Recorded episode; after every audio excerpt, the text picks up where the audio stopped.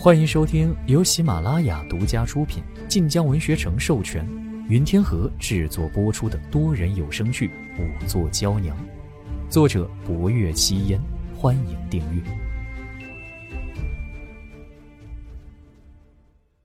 第九十集，不若幽一脸匪夷所思的望着霍青红，霍青红却笑着走到不若幽跟前来。只见他将握着指挥的双手展开，而后将那灰烬轻轻一吹。不若幽本未曾当回事可就在此时，奇怪的事发生了。霍青红原本干干净净的掌心，竟然不知怎么出现了一个“幽”字，左手一个，右手一个，竟是他的名字。不若幽惊讶地看着霍青红。霍青红笑眯眯道：“悠悠，你信我了吗？”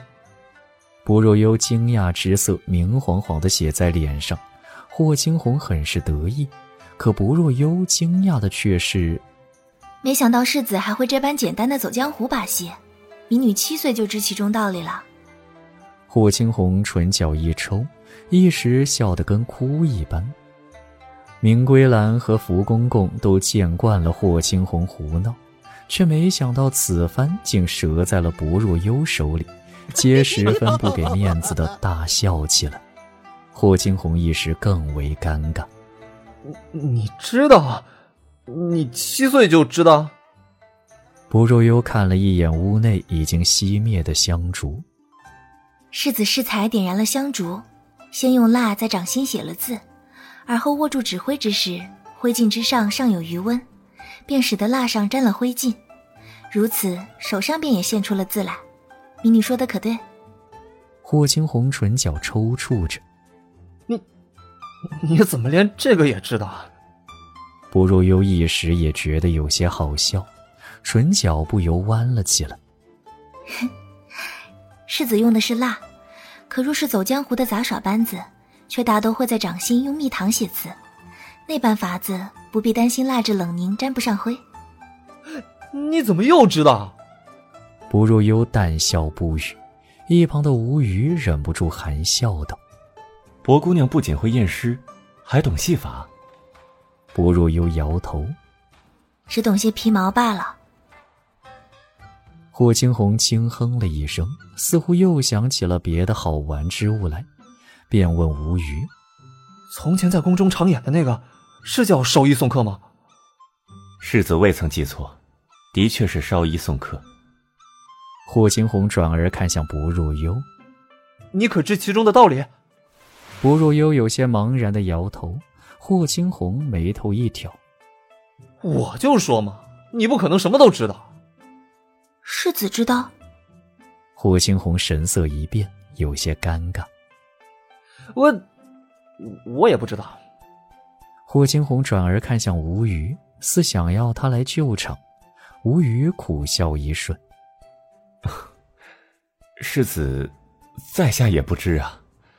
礼部虽然每年都会请些杂耍艺人入宫为陛下和后宫娘娘们添点乐子，可并不知道其中的道理。”吴瑜说完，不知想到了什么，忽而转眸看向了王清甫。王兄，你当知道吧？王清甫闻言一笑，呵，其实就是往衣内放了一块樟脑，而后隔衣点火，火虽烧着，却只有一瞬的功夫，是不会烧坏衣裳的。不过呢，不能让樟脑烧得太久了，用量要适当，否则便会真的烧着衣裳，露出破绽来。王大人竟然知道？王兄出自羌州。羌州为戏法之乡，传闻羌州人人皆会戏法。倒也没有这般夸张，只是羌州的杂耍艺人的确多，因为戏法杂耍多是障眼法罢了。明白了其中道理，便也不觉得玄妙了。霍青红听得频频点头，他不知又想起什么，还要再问，却见陆柯从右厢走出。岳将军问完了。王大人，请您进去。岳明权果然从他身后出来，也不知被问了什么，神色不太好看。王清甫应声进门，岳明权出门站定，便有些不快的叹了口气：“哎，如今我们皆有嫌疑。侯爷还说，十年前谋害净空的和害死冯大人的是同一个人，这也太害人了。”岳明权是个粗人，性情豪烈，当着霍威楼不敢言语，出了门便有些忍不住。吴虞道：“哎。”岳将军别不信，这是伯武所验出来的。岳明权看了眼不若幽，又看了一眼净空的骸骨。伯武做验尸之法的确厉害，只希望侯爷尽快查明真相，也好让我们安下心来。不若幽闻言，觉得哪里有些古怪，却又说不上来。右厢之内，霍威楼问王京甫。冯仑死的那夜，你和吴瑜一同回了院子，之后呢？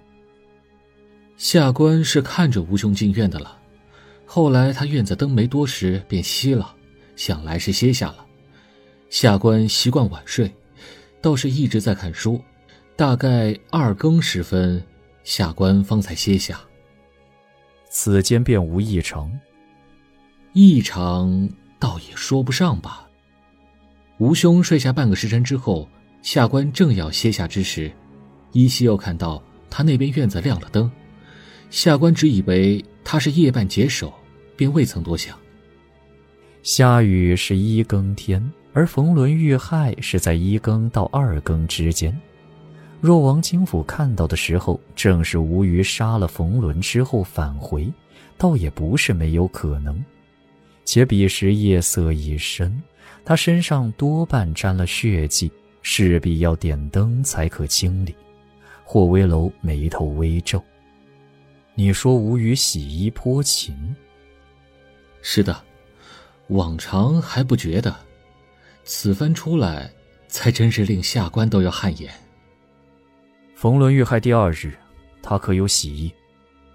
霍威楼问的直接，王清甫面色微变，犹豫一瞬，才道。是洗过的，不过吴兄乃洗劫之人，似乎也不算什么。王清甫与吴虞交好，自然想替吴虞开脱一二。霍威楼却自有判断，接着问：“当年在你们几人之中，净空与谁走得最为亲近？”当是冯老。冯老在洛州为官，且本身礼佛。似乎经常来寺中让净空大师讲习佛法。相比之下，岳将军虽然也在洛州，可他是武将，身上杀气重，便和净空大师颇为疏离。他和吴虞可算熟人。王清福仔细回忆，下官当时来的时候，吴兄已经在此几日了。净空大师待人和善，和他也算投缘。嗯。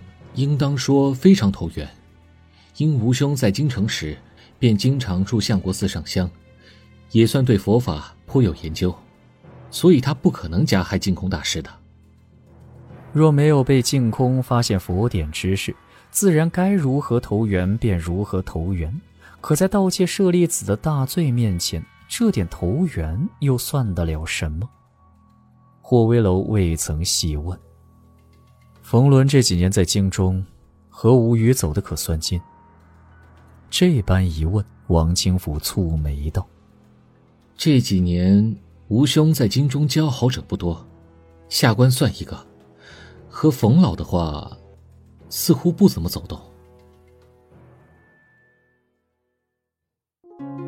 本集播讲完毕，感谢您的收听，订阅收藏不迷路哦。感谢您的收听，去运用商店下载 Patreon 运用城市，在首页搜索海量有声书，或点击下方链接听更多小说等内容。